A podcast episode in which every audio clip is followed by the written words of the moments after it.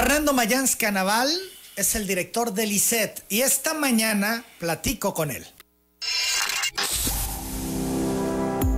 Telereportaje presenta la entrevista con Emanuel Civilla.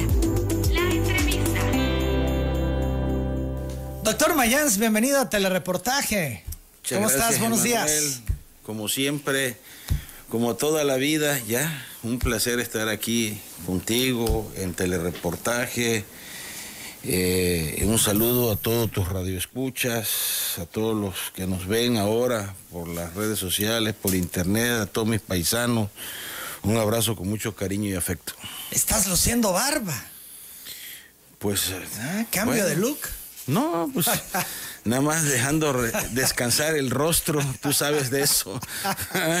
tú conoces muy bien. 28 minutos. dejamos descansar el rostro un rato. Oye, doctor, pues hemos platicado varias veces aquí sobre COVID, sobre todo lo que está viviendo, cómo va el ICED en estos momentos. Decía eh, Víctor Narváez que se han complicado las cosas.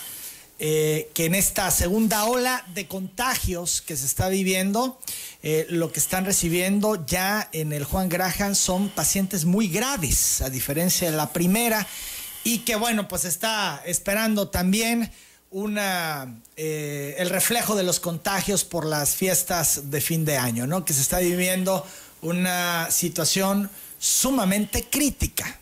¿Qué nos puedes decir tú, Delicet?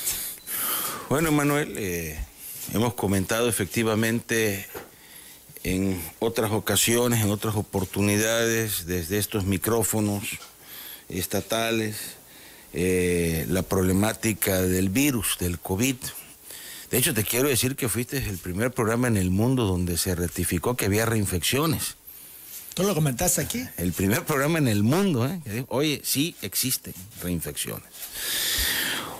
Lamentablemente, Manuel, eh, pues la cultura cívica falla, eh, la educación es un problema complicado en algunos paisanos y entonces también las creencias eh, no le hacen que presten atención a, a, estos temas importantes de salud pública o hay quien de plano le vale eh, y entonces, bueno, pues sí, eh, disminuyó considerablemente eh, la pandemia. Y Estaba muy bien, ¿no? De haber estado en una situación crítica, se logró en el Estado atajarla. Sí, de hecho el ICET, acuérdate que el ICET, en ese hospital viejito, ¿no? tratamos de salvarlo del COVID y nos fuimos en un convenio con el Hospital Juan Graham, eh, la Secretaría de Salud, y tuvimos dos módulos ahí de 25 camas cada módulo. Y afortunadamente el año antepasado ya habíamos adecuado la unidad de Méndez, que eso nos permitió eh, desahogar el tema del COVID. Sin embargo, eh, sí necesitamos esos espacios de Juan Gran. Hoy en día estamos fuera de Juan Gran disminuyó considerablemente. Empezó la desconversión, aquí lo hablamos con la, secretaria de Salud y con el gobernador. Eh, logramos limpiar, porque llegamos, llegó el momento que la planta baja del hospital era COVID, llegamos a limpiar de COVID el hospital, salirnos del Juan Gran y con Méndez y un domo que hicimos. Eh, que inauguró el señor gobernador, el licenciado Adán Augusto López Hernández, en ese módulo que es un, hospital realmente, ¿sí? Eh, tiene ventiladores, eh, tiene todo el equipamiento y todo el medicamento y personal capacitado. Con eso éramos suficientes. Hoy hemos ido reconvertiendo otra vez. Esto es, hemos se echado reversa. reconvirtió, se desconvirtió y ahora está en la reconversión otra vez. Otra vez. Eh, traemos una ocupación de las unidades de cuidados intensivos de sobre un 81% y a nivel hospitalario sobre un 62%. Ahí vamos. Este, Todavía no están en el Juan Graham. No, no estamos. Ya Juan Gran, tengo entendido que esos espacios los ocupó, creo que apoyaron a Pemex con el tema de la inundación del hospital. En fin, no estamos en Juan Gran ¿Pero van a requerir otros espacios? Eh, tenemos la capacidad, Emanuel, si la gente nos ayuda. Acuérdate que uno de los principales problemas que tenemos, con todo respeto lo digo, y no son todos, pero los que más nos están llegando son los policías, Emanuel. Y los ves en la calle y tú le dices, oiga, amigo, póngase el cubreboca, use su gel y no, no prestan atención. Lo ves en las patrullas que lo traen de, de bufanda, ¿no? Entonces, este, pues sí, un llamado. Entonces, Eliseth, lo que más recibe son policías. Entre otras cosas, por lo menos los más graves son policías. Nosotros manejamos la policía desde el punto de vista médico y eso nos impacta en el porcentaje de mortalidad. Porque están llegando efectivamente, el doctor Víctor Narváez tiene razón, te llegaban los pacientes delicados, graves, un 5%. Hoy los que están llegando están llegando graves. ¿Y por qué se esperan mucho? ¿Será que han dejado que evolucione la enfermedad hasta llegar a la gravedad? En unos casos y en otros es la cantidad de virus que, que adquieres. O sea, no es lo el cubrebocas. ¿La carga viral? la carga viral, así es, correcto. O sea, el virus, tú con tu cubreboca, por lo menos si estás en un ambiente contaminado, disminuye en el transporte público, en alguna, en la calle, en, el súper. El usar el cubrebocas disminuye la carga viral, la cantidad de virus que absorbe. Te puedes enfermar, pero no se va a desarrollar de tal manera el virus que te lleve al hospital. Es, es correcto. Puede ser así. te puedes enfermar de Todo COVID. Depende de la carga viral y obvio ahorita pues ya estamos más en alerta con las nuevas mutaciones del virus, que no nada más son ahora del virus que se detectó esta mutación en la Gran Bretaña, sino también en África, en Brasil, y ahí viene el virus. y los virus es algo común y no, corriente. Y ya llegó a México, ya hubo un caso que por en Tamaulipas, ¿no? Fíjate, este, un grupo de especialistas de Estados Unidos detectó dos variantes del SARS-CoV-2 que podrían ser eh, más contagiosas y que mantienen una similitud con la descubierta en Reino Unido. Bueno, la del Reino Unido es 70 veces más contagiosa que la inicial de Wuhan, China. El profesor de patología de la Universidad de Ohio State, Dan Jones, ha precisado que estas variantes presentan mutaciones que significarían una evolución importante de la enfermedad y que ocasionarían una transmisión aún más rápida. Sí, claro. La mutación del coronavirus identificada en Reino Unido está presente ya, y esto también se confirma, en 50 países, según la Organización Mundial de la Salud, y la variante localizada en Sudáfrica fue detectada en otros 20 territorios. Y hay la variante brasileña ahora. Así es. También eh, con el propósito de atender la información que se ha generado referente a la existencia de nuevas variantes de COVID, el Comité de Emergencia de la Organización Mundial de la Salud tomó la decisión de reunirse hoy. Están por reunirse para atender este tema. También que no cunda el pánico. Digo, sí hay que estar prevenidos y en alerta, pero no pánico en el sentido de que los virus, cualquier virus, Emanuel, es algo natural las mutaciones de los virus. Es una característica de ellos, ¿no? Es su manera de ir sobreviviendo, ir haciendo estos cambios en su estructura, en sus proteínas, ¿no? pero bueno, eh, se vuelven más agresivos y lo estamos viviendo, ¿no? Entonces la única manera de cuidarnos es lo que se ha insistido tú, yo y todo, el gobernador. Que no lo terminamos de entender, por favor, estamos viendo lo que está pasando. sana distancia, no reuniones, porque fíjate otra cosa, Manuel. Bueno, tal vez por la época, pero ya la mayoría de las infecciones las estamos detectando en reuniones familiares, en las casas. Y yo conozco familias enteras que van desapareciendo, ¿eh, Manuel? Que es lo grave, ¿eh? Familias enteras. Papá, mamá, hijos. Conozco uno de cuatro miembros, nada más uno se salvó porque vivía en México, no estaba aquí. En reuniones de cinco gentes, de diez gente, es que nada más nos reunimos diez gente, sí, pero ahí entró el virus, ¿no? Entonces, si hacemos sana distancia, si usamos el cubrebocas, para cuidarnos nosotros mismos, Emanuel, y cuidar a los demás. Eso es la responsabilidad que tenemos que tener y además el gel antibacterial o alcohol y lavado de manos con frecuencia con jabón. ¿Qué pasó, Fernando? Pudiéramos pensar, aparece el virus, empiezan los primeros contagios en el mundo, llega a México, llega a Tabasco, la gente no entendía y no creía lo que estaba pasando y nos disparamos en Tabasco en los contagios. Mira, luego, a manera de tratar de entender, como que le cayó el 20 a la gente, vino el confinamiento porque se hizo muy complejo el tema en Tabasco y la gente respetó. Pasaron varios meses, se logró estabilizar la curva, empezaron a disminuir los casos, empezaron a disminuir también las hospitalizaciones, los casos activos, las defunciones y regresamos al naranja, el semáforo en el semáforo epidemiológico. Y luego que nos confiamos o dijimos como ciudadanos, ya estamos hartos de cuidarnos, no podemos más. Pues Porque, ¿cómo llegamos otra vez a esto que estamos viviendo? Pues uno es que sí, la gente se cansa, Manuel. Eh, eso sí es cierto. Obviamente nos cansamos más los médicos, que no hemos parado, que no ha habido vacaciones, que no ha habido tregua, porque esto los médicos han estado al frente desde que inició la pandemia.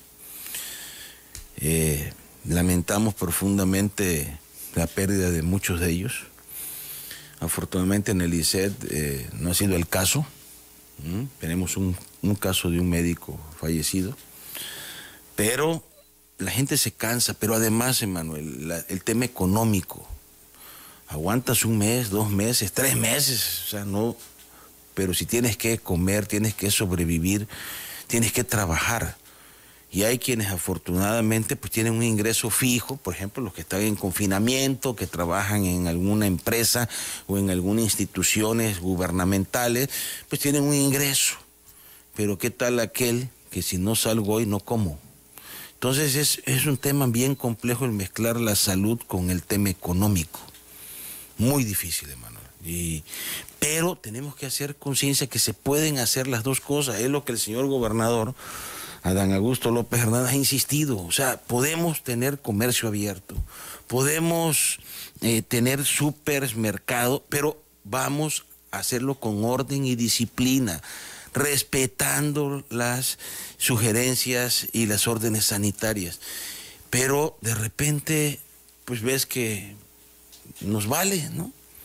Entonces, eso es lo que nos Lo más grave las fiestas que se armaron. Pues sí, te y que se siguen armando cada fin de semana. Hay vecinos que continuamente están reportando fiesta por acá, fiesta por allá. O sea, como que no se dimensiona el tamaño del problema. A veces entiendo que los jóvenes traían la idea de que a ellos no les pasaba nada, que esto era un tema de los viejitos, este, de los que estaban ahí en el sector salud trabajando y que a ellos no les pasaba nada. No, pues los jóvenes también les da y también se han muerto. Entonces hay que hacer conciencia, pero ahí entra la educación en casa, Emanuel. Porque habitualmente este tipo de edades de jóvenes viven con los papás y como los papás son alcahuetes de permitir ese tipo de cosas.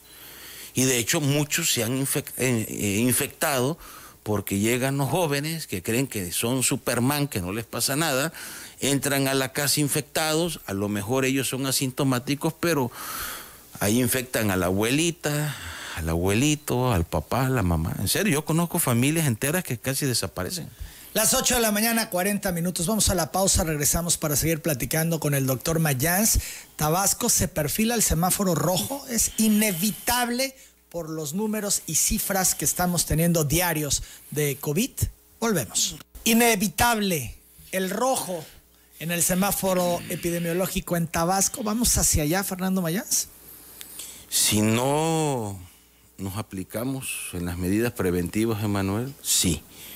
Y va a ser muy complicado la cuestión económica. Yo quiero pensar, quiero creer que los tabasqueños somos gente responsable, gente seria, que estamos cada día más entendiendo la situación de esta pandemia y que vamos a respetar las medidas sanitarias y obviamente un gobierno con autoridad de que ha pasado con las plazas que han clausurado, aquel que no respete el número de gentes que pueden ingresar, aquel que no respete los horarios, pues se le clausura. Pero no agarra parejo, porque ya el semáforo rojo es parejo.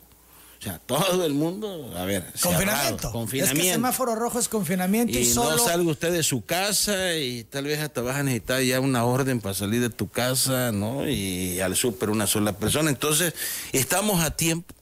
¿Tú crees que todavía Tabasco está a tiempo?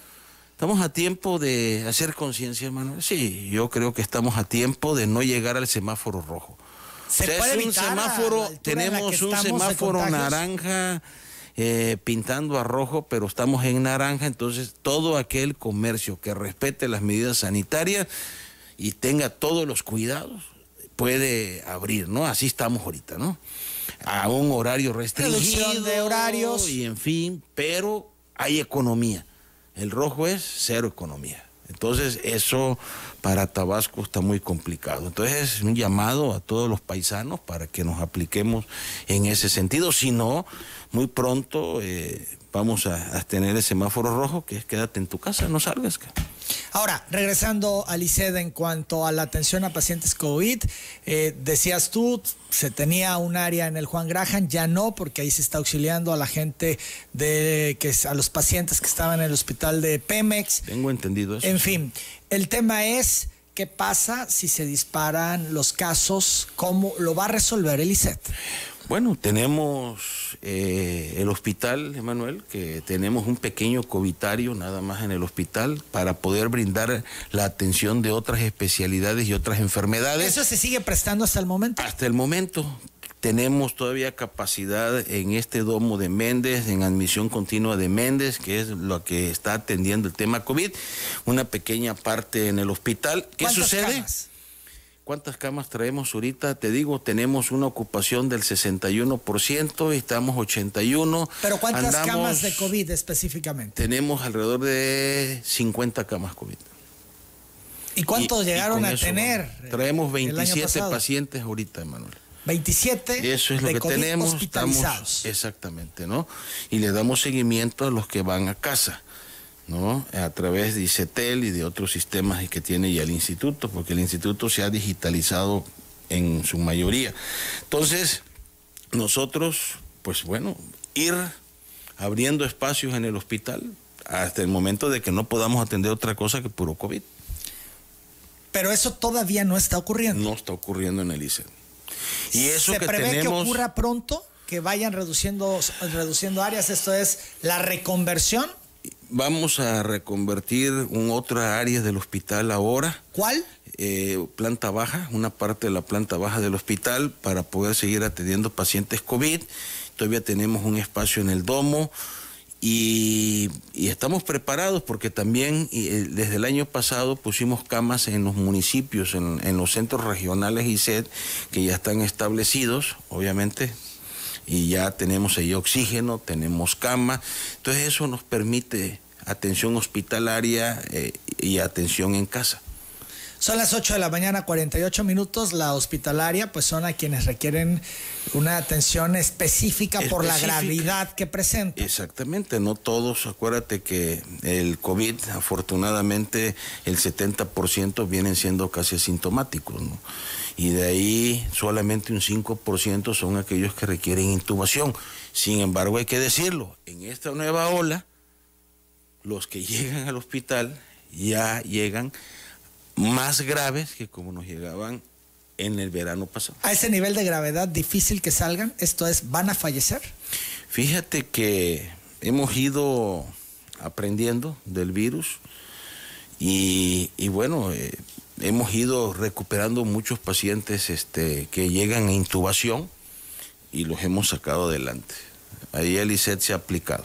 Mis respetos a todo el personal médico, de enfermería, todos los que están ahí al frente. La FDA en Estados Unidos ha aprobado la ivermectina. Eh, este tema, Fernando, como tratamiento, ¿es el que ustedes aplican aquí o qué protocolo usamos, usamos la ivermectina, fuimos la, de las primeras instituciones en el país, se lo dimos a medio mundo ahí en el ICET, cuando nos criticaban, ¿no? Y bueno, ya hoy la FDA efectivamente la ha aprobado y eh, seguimos protocolos de gente de Italia, de Francia, de Inglaterra, que también con sus dudas la han ido aplicando y obviamente esto no ha ayudado para prevenir la gravedad del, del COVID. Yo mismo, Esta, mi- la yo le he tomado varias veces. La ivermectina es preventivo, esto es me la tengo que tomar antes de. Sí, y bueno, esa es una de mis teorías, ¿no? Yo se le he dado a todos los trabajadores ISET, ivermectina, y obviamente ya cuando tienes la enfermedad, nosotros le indicamos 12 miligramos diarios por tres días, y eso bloquea la duplicación viral, que es las investigaciones que estamos nosotros teniendo. Si ya eres PCR, ya tienes la enfermedad, nosotros, aparte del tratamiento, te damos esta ivermectina durante tres días, 12 miligramos, y según mi información, te puede, eh, te evita la réplica del, del COVID, y entonces tendrás una enfermedad más suave. Son las 8 de la mañana con 50. De hecho, no ha- ay, ahora es con receta médica, cuando era para los piojos antes, ¿no? Y la ivermectina es un medicamento, ya tiene años, ¿no? Claro. Son las 8.50, Fernando. Ayer inició la vacunación en Tabasco. En el ICET se aplicaron 107 vacunas, 185. 185 vacunas. ¿No son pocas? A ver, hicimos eh, nosotros un listado que nos pidió, nos pidieron a nivel nacional. eh, son 1.405 gentes de la primera línea que metimos.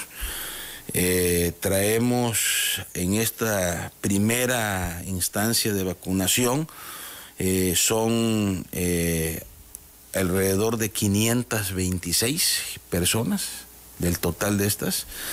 Y eh, de eso ayer vacunamos a 185. Tenemos dos módulos de vacunación.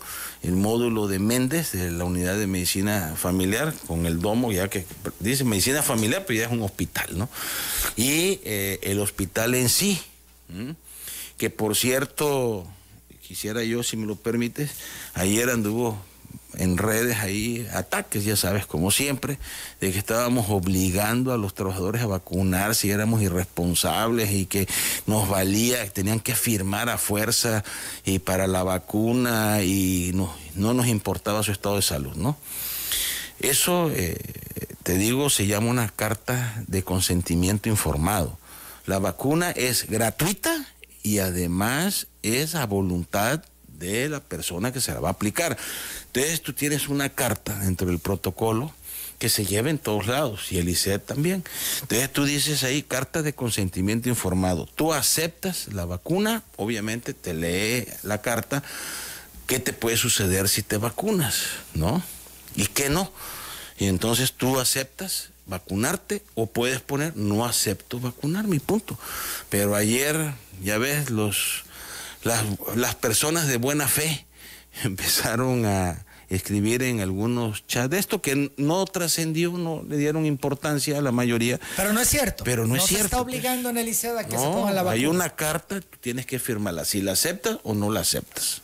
Y en el caso de los que les tocaron ayer, ¿todos aceptaron? Todos aceptaron, es correcto. ¿Han tenido negativas quienes están en la lista que saben que les No, va a al contrario, están muy agradecidos con el presidente, con el señor gobernador, eh, de que nos hayan brindado esta vacuna, eh, pues prácticamente muy oportuna, ¿no? Porque Va a ayudar. va a ayudar, claro, va a ayudar. Eh, no tuvimos mayores problemas en 185 gentes Esto es de las 185. Acuérdate que ¿Ninguna tenemos- con reacción? Seis con cosas mínimas, algún rash cutáneo, eh, pero mínimo. Nada ¿no? de todas maneras, el ICET está preparado en los dos módulos de vacunación con eh, todo el medicamento y todos los equipos necesarios si hubiera una reacción anafiláptica más seria. Preparados con todo, o sea, no hay ningún riesgo. Tú te vacunas y se te pide que te tienes que quedar 30 minutos en observación. O sea, no te dejamos salir. Te vacunas, te quedas 30 minutos, te observamos. Si en 30 minutos no sucede, te damos seguimiento en casa. Cualquier, pero si va a haber una reacción anafiláptica en 10, ese en ese periodo se debe Se presentar manifiesta. y estamos preparados en ambos puestos de vacunación con todo. La segunda aplicación, ¿cuándo será para la, estas la segunda, personas ahorita se seguimos vacunando hoy, debemos de concluir las 500 y pico de gentes, eh, eh, pasó mañana, mañana. Mañana viernes. Mañana viernes, que es el tercer día. Y, y, bueno, al 21 días, que es la de Pfizer, la que estamos aplicando ahora nosotros, al 21 días se tiene que poner la segunda dosis, que con eso, pues bueno, los expertos nos explican que tendrías prácticamente casi el 96% de protección. Y eso es pues, muy interesante. Son las 8 de la mañana con 55 Y de ahí vamos a seguir conforme el calendario que ha puesto la federación. Nosotros estamos en el censo nacional, estamos en coordinación, está el ejército, está la Guardia Nacional con nosotros, custodiando la vacuna en ambos puestos de vacunación y seguimos todo el protocolo que es el mismo de la Secretaría de si Salud. Si alguien no se quiere poner la segunda dosis, ¿pasa algo? Pues es que la protección del esquema de este tipo de vacuna es que la, el esquema completo es la segunda dosis. Si no tenés un esquema incompleto y puede ser que no te sirva. Entonces, si te pones la de Pfizer, estás obligado a ponerte las, Las dos. eh, las dos para que tengas un 96% de protección. ¿Cuándo te vacunas tú? Yo voy hasta en el tercer, este, en la tercera línea, ¿no? Están ahorita los médicos, enfermeras, intendentes, camilleros, todos los que tienen el contacto directo ahorita con ellos. Sigue una segunda línea que, en e- que es todos los demás médicos que están en las unidades, aunque no estés viendo COVID, pero eres, estás en el hospital también. Y la tercera línea ya empiezan todos los administrativos y es donde entro yo. Son las 8.56. Eh, a ti ya te dio COVID. A mí ya me dio pesar COVID. de ello, Me voy a sí vacunar. Sí, aplica, claro, sí aplica, el claro. tema de la vacuna. Claro, por supuesto. Claro que sí. Vamos a la pausa, regresamos, seguimos platicando con el doctor Incluso, eh, Manuel, hasta los pacientes que tienen VIH-Sida se deben de vacunar. ¿Mm? Ayer se remarcaba eso. Sí, se deben de vacunar, obviamente deben de estar con su tratamiento activo retroviral, pero se deben de vacunar y no hay ningún problema. ¿eh? Te digo porque me han preguntado mucho eso. Bien, importante remarcarlo. Volvemos. Fernando Mayans, los servicios que está prestando el ICED en estos momentos, para que la gente lo, tien- lo tenga claro. Bueno, estamos eh, con un ICET digital, aparte de que nos ha servido mucho por el tema del COVID, pero el instituto desde que llegamos iba dirigido hacia eso. Estamos con ICETEL, Emanuel, que es el teléfono de ICETEL, es 8000 90 90 90, y ahí eh, es orientación de todo tipo. Y los servicios que estamos dando, pues son obviamente los servicios médicos, servicios de especialidad, hasta que el COVID nos los permita, ¿no? Hemos ido aperturando. ¿Qué tanto se avanzó en el rezago? Eh, avanzamos considerablemente, Manuel, pero de todas maneras, este, pues sí nos pegó el tema COVID, ¿no? Porque, se- más, la gente, tú le dabas la cita y la gente no iba. Yo no quiero ir al hospital, te decía. No quiero estar en un hospital, ¿no? Entonces sí nos afectó esa parte del COVID en ese sentido, ¿no? Eh, incluso hasta para mover los medicamentos. Tú programaste en diciembre, enero medicamentos y de repente la gente, por ejemplo, estaba lloviendo las gotas, unas gotas para los ojos eh, que no han tenido movimiento y están próximos a caducar y de repente dices, oye, ¿cómo? No, pues es que la gente no iba a la consulta y luego pues sí, tuvimos que dejar de dar la consulta de oftalmología porque pues era puro COVID. ¿no? Entonces, eh, también nos pega no nada más en economía, nos pega en ese tipo de cosas. Pero ¿no? actualmente se siguen dando. Damos los servicios, se eh, está dando- operando el instituto, el instituto ya no cierra en verano, sigue abierto, estamos dando las prestaciones socioeconómicas adecuadas. Los especialistas que les hacían falta aquí, viniste tres veces y tres veces necesitabas Emanuel, especialistas. Seguimos necesitando especialistas, hemos tocado muchas puertas, necesitamos cardiovasculares, necesitamos médicos internistas, necesitamos eh, endocrinólogos, en fin. Vamos a seguir insistiendo. De hecho, la propuesta, y te la digo el día de hoy, médico especialista que esté interesado en colaborar con nosotros, ¿no? Eh, le estamos garantizando su plaza de base, Manuel plaza, si llega un mes de prueba, te gustó, quieres estar con nosotros, te basifico. Plaza de base. Así, de plano. De plano. Otra es que a partir del mes de marzo, por primera vez en la historia, el ICET va a tener residencias médicas.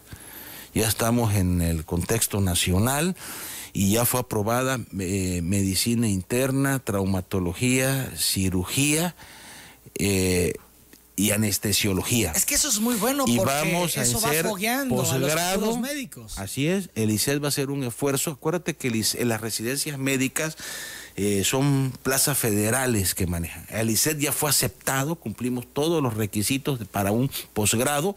Sin embargo, el gobierno federal no puede cubrir las becas porque es nómina federal y el ICED no tiene nómina federal, salvo un ramo del PAFEF que lo se utiliza para el tema de pensiones, pero fuera de eso no tenemos un centavo y entonces el ICED va a asumir esa nómina. Nos vienen 12 residentes, ¿eh, ¿verdad? 12 residentes al hospital donde vamos a empezar a formar por primera vez en la historia médicos de posgrado, especialistas, egresados del ICED. Eso va a ayudar mucho. No, pues claro. Tendrá además, necesariamente que mejorar la atención no, y desahogar. y estamos abriendo enseñanza adecuada, estamos abriendo investigación Así se hace que en todo nos el mundo. exigen, bueno, en todo el mundo, pero no lo hacíamos acá. Y además, este, toda una biblioteca este, digital para que los estudiantes tengan manera de estar actualizados al día. ¿No? A mí me tocaba, cuando yo hice mi residencia, en libritos, ¿no? Cons- consigue la revista, cómprala, ya te llegó, o en las bibliotecas. Ahora, desde tu casa, internet, todo eso, pero vía ISET, porque sí hay que pagar a las revistas, por ejemplo, Lancet, The British Journal of Medicine, este, el Surgical, eh, todo esto lo van a tener todos en el ISET. para- Van a poder acceder a ellas. Claro. Y a toda Tanto médicos especialistas para que estar actualizado como la formación de posgrado que empezamos en marzo con 12 médicos haciendo posgrado, residencias médicas. Bien, entonces para concluir esta parte, de momento seguirá operando el ICEDA como hasta ahora, ¿Correcto? Es salvo que se complicase mucho, que se llegara al semáforo rojo, entonces ahí sí la reconversión sería Todo total. depende de necesidad de camas para el COVID. Eh, ahí vamos cerrando espacios. Pero mientras hemos hecho el esfuerzo de estar abiertos y estamos operando de manera, vamos a decir, entre comillas, normal, pues. Porque si digo normal, pues mentiría, pero lo más normal posible. Son las En 9 de la todos mañana, los servicios, minutos. funerarias, prestaciones económicas, en la médica, en fin, que todavía te repito, la gente a veces no llega a su cita o no quiere hacerse una cirugía. Eh, hemos estado haciendo cirugía, acabamos de un- un- una enfermedad de Eisenbarg, que es una cirugía complicadísima del corazón, una malformación, la acabamos de hacer ahí en el ICED. O sea, estamos al 100, ¿eh? en todo dándole. Bien.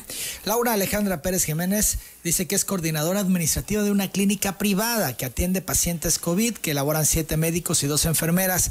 Pregunta a la Secretaría de Salud cómo puede hacer las gestiones para solicitar la vacuna, pues ellos también están en la primera línea frente al COVID. Es cierto, los hospitales privados que atienden COVID Bueno, tendrían los que, se registraron, vacunarse. hay un, hay un censo nacional, Emanuel. Por ejemplo, la clínica IR, que ha dado cara y ha luchado contra el COVID junto con todo el sistema, ellos se están vacunando. Ellos en la 30 Entraron, zona militar en entraron, el Hospital Ángeles con la parte COVID que traen, pequeña, pero traen, también entraron. O sea, es cosa de inscribirse en el censo nacional. Entonces aquí la respuesta, Laura, es inscribirse. Inscribirse, claro. Eh, Rosalba Hernández Isidro pregunta al doctor Mayans por qué no hay medicamentos en el ICET. Comenta que desde diciembre no le surte el medicamento desmopresina inhalada. Le dicen que no hay. Bueno, traemos una, un porcentaje del 98% que hemos conservado, Emanuel, año y medio. Ese porcentaje. Hay medicamentos que de plano no hay en el mercado, no hay ni en las farmacias, pues, ¿no? Entonces, lo que no podemos adquirir, pues estamos haciendo el esfuerzo con Insabi. Incluso hemos hasta planteado poder ir a otros países a comprarlo o vía Insabi, estamos en eso pero el porcentaje de medicamentos ISET es 98%. Hay unos eh, de, de plano, nadie te lo quiere vender o no lo tienen para venderlo, pues. O sea, es un tema de proveeduría, pero no es un tema que no queremos tener. ¿Para este 2021 se tendrá problema de abasto de medicamentos? Hay algunos rubros que veo que va a haber problemas. ¿Por? ¿Por qué? Si ya se había resuelto el año pasado, bueno, se tenía el tema de que El tema del COVID. estaban luchando. A ver, hermano, el tema del COVID con las fronteras, las aduanas, es verdaderamente, si el COVID no nada más es la economía, no es nada más el tema de la atención de cama o respiradores, ventiladores para la salud, es un tema del comercio mundial y eso afecta el tema de oncológicos, por ejemplo, hay oncológicos que no hemos podido conseguir. Hay medicamentos, te digo, muy difíciles. Incluso ahorita, pues bueno, viendo las noticias eh, que están dando, que hace falta hasta lo más esencial a veces en algunas farmacias. ¿Por qué? Bueno, porque la demanda además se incrementó 100%. En el caso de la vitamina C, por ejemplo. El famoso, voy a hacer un comercial aquí, el famoso redoxón. Pues ya no hay en ningún lado redoxón, es vitamina C, ¿no? ¿Por qué? Porque se aumentó la demanda importante. Juan Hernández García dice que es pensionado del ICED, pide al doctor Mayanza adelante tres o cuatro días el pago, pues ahora se los dan los días últimos. A ver, no es ahorita. El ICED tiene un calendario de pagos a los jubilados y pensionados, Emanuel. Y normalmente de hace de siempre se publica, ya fue publicado el nuevo calendario y es los días últimos de mes. Sin embargo, por ejemplo, en el mes de diciembre, que es el día 20, y no es porque yo quiera, así está en reglamentos, te dice que te van a dar la gratificación, que es la, el aguinaldo, a ellos le llaman gratificación, y la pensión. Y desde que nos dio la instrucción el señor gobernador, el licenciado Adán Augusto, en lugar de llegar al día 20, que está publicado incluso este año, el día 20 de diciembre, lo hemos dado el día 13, el día 12. Y si podemos antes, antes, pero tiene que haber un orden. Y, y el pago de jubilados y pensionados es último día de mes, dependiendo que no caiga en sábado y domingo, pues. Jorge Castillo Ballina pregunta al doctor Mayán si van a reactivar los pagos de solicitudes de retiro del fondo de las cuentas individuales, ya que dice lo solicitó desde marzo del 2019. Sí, pero aquí, esto de cuenta individual, Emanuel, hay dos requisitos para poderlo retirar. Antes ibas con tu compadre, con tu amigo, las vicios, las mañas, las costumbres. Y yo tengo evidencias de que gente que retiró hasta cinco veces sus aportaciones que ahora le llamamos cuenta individual, antes eran aportaciones. Entonces tú trabajabas en el gobierno seis años, cambiaba de gobierno, me quedo sin chamba, oye, pues devuélveme lo que me diste, ¿no? Y hubo casos en que una persona se gastó 7 millones de pesos en tratamientos médicos que eran subrogados. Y de repente lo que yo le aporté le dice, devuélvemelo. Eso es una ¿no? Hoy, para que tú puedas retirar, ya no existe aportaciones. ¿eh? Eso ya en la ley ya está borrado esa palabra. Hoy es cuenta individual. Para que yo te pueda devolver tu cuenta individual necesitas dos cosas. Una, obtener los años de 30 las mujeres y 35 los hombres, laborados, sin importar la edad, o la, el otro supuesto es 64 años de edad cumplido. Si tienes eso, cualquiera de los dos supuestos, tú vas y dices, yo quiero mi cuenta individual, es tanto y se te da. ¿Y si tienes la capacidad económica, Liceo, para darlas en estos momentos? Claro, Emanuel, no, si hemos estado dando de cuentas individuales, hemos estado pagando, nada más, mira, de cuenta individual pagamos este año 3.687.000 pesos de devolución de aportaciones que tenían su derecho, porque ahora ya no existe eso, fueron nada más 84.700 gratificaciones, seguro de vida y gastos funerarios son los servicios que da el ICET, los seguimos dando y vamos más o menos al día. Mira, en el mismo sentido, Bet Palma Domínguez dice es pensionado del ICET desde el año pasado solicitado préstamo personal. Están los préstamos personales, son tiene respuesta, por lo que pide el doctor Mayán si intervenga. Ahí viene un número telefónico. Tiene que tener la respuesta, eso sí, pero todos los préstamos personales que antes eran por el dedo del director o del compadre y amigo y esto, hoy ni yo intervengo, Manuel. Tú entras a la página del ICED, que es www.iced.gov.mx diagonal trámite, y todos los trámites, pensiones, préstamos, todo lo que quieras, ahí lo haces. Y los préstamos personales fluyen. si no cumples los requisitos, no te deja pasar. Es por los requisitos, no porque no tenga recursos el ICED para dar estos préstamos. A ver, el año pasado dimos 40 millones y este año 40 millones, hermano. Y se van. Nada Laura, más que obviamente quieren, están acostumbrados. Digo, no es el caso de este señor, mi respeto.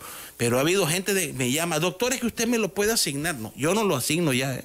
Es el sistema digital ICED que si cumples, te deja ir pasando. Y ustedes no intervienen, son de las cosas que al principio que asumiste la dirección nos contabas que querías implementar, ¿no? Para transparencia. ya está funcionando, ¿no? Laura Isabel García García dice al doctor Mayans que su papá Guadalupe García Arias, de 73 años, padece púrpura. Pregunta si él podrá aplicarse la vacuna COVID.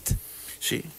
Sí puede. José Luis Antonio Montero pregunta al doctor Mayans a qué hospital debe acudir un derechohabiente para una emergencia que no sea COVID, porque dice llevó un familiar con fallo renal al hospital de la Ceiba y no se lo recibieron porque es hospital COVID y desafortunadamente falleció su familiar.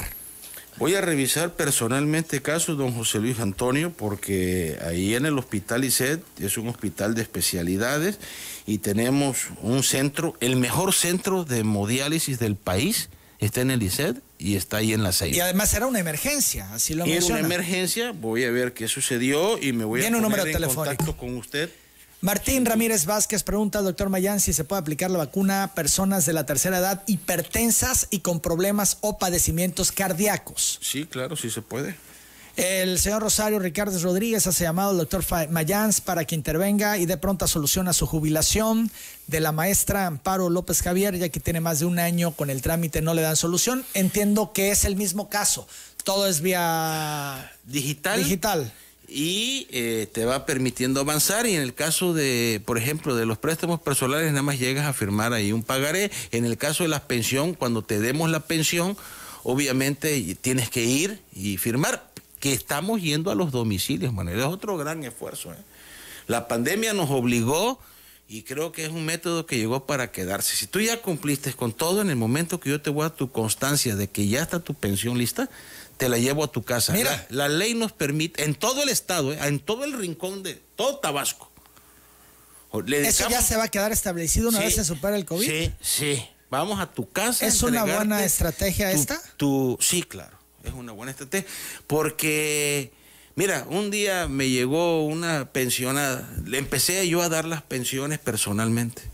Y decía ahí que tenía 70 años y era una chava como de 47, más con un acta falsa. O sea, hay muchas cosas en este tema de las pensiones y jubilaciones. Lo hemos, hablado aquí. Lo hemos hablado muchas veces. Hoy en día te quiero decir que la, dirección jurídica del gobierno del Estado trae eh, como 45 expedientes que estamos viendo cómo viene la demanda, si va a ser penal o va a ser administrativa, pero ya la dirección jurídica, ya están fuera del ICET, ya están en la dirección jurídica para hacer justicia, Manuel. Y luego de eso traemos 150 expedientes de pensiones chuecas que la pandemia nos frenó porque están cerrados los tribunales, que no trabajan acá, que no trabajan allá, pero traemos, son como 200 pensiones que vamos a echar para atrás. ¿eh? La señora, eh, ¿se van a retirar esas pensiones? Sí. La señora Concepción Pérez Pantoja pregunta al doctor Mayán si la viuda de un trabajador jubilado que falleció en septiembre alcanza parte proporcional del aguinaldo que le correspondería a su esposo. Eh, desde el momento que ella eh, avisa, mete la solicitud de la pensión por viudez que le tocaría a ella, en ese momento nosotros empezamos a, iniciar su eh, cotización con nosotros y se debió haber pagado eh, lo eh, de ese tiempo, lo que le tocaba, lo proporcional del aguinaldo. Su esposo me dice falleció, pero no se lo quieren pagar. Aquí deja también un número telefónico. Un tema habrá pero eso se tiene que pagar. Vamos a revisarlo. Otras personas, Fernando, han hablado, ya no me da tiempo eh, atender todas las llamadas, te las entrego. Vienen con teléfonos para que puedas hacer tu contacto directo. Te agradezco mucho tu presencia siempre, estaremos en contacto y muy pendientes de lo que ocurre en el ICET. No, pues Manuel, me da mucho gusto saludarte, saludos a la familia, saludos a todos mis paisanos, pidiéndole, rogándole, suplicándole que nos ayuden a controlar a este bicho, a este virus. Y es sencillo, Manuel, porque si ellos se cuidan, cuidamos a los demás. Es una responsabilidad cívica. Entonces, tenemos que usar el cubrebocas, evitar reuniones, sana distancia. Lavado de manos. Lavado de manos con frecuencia, con agua y jabón y usar su gel o alcohol. Eso es todo, no, no es pedir de mucho, Manuel. Y así todavía puede estar el comercio abierto, pero eh, sana distancia, ese es el tema. Bien, aquí me llegan más preguntas que te entrego.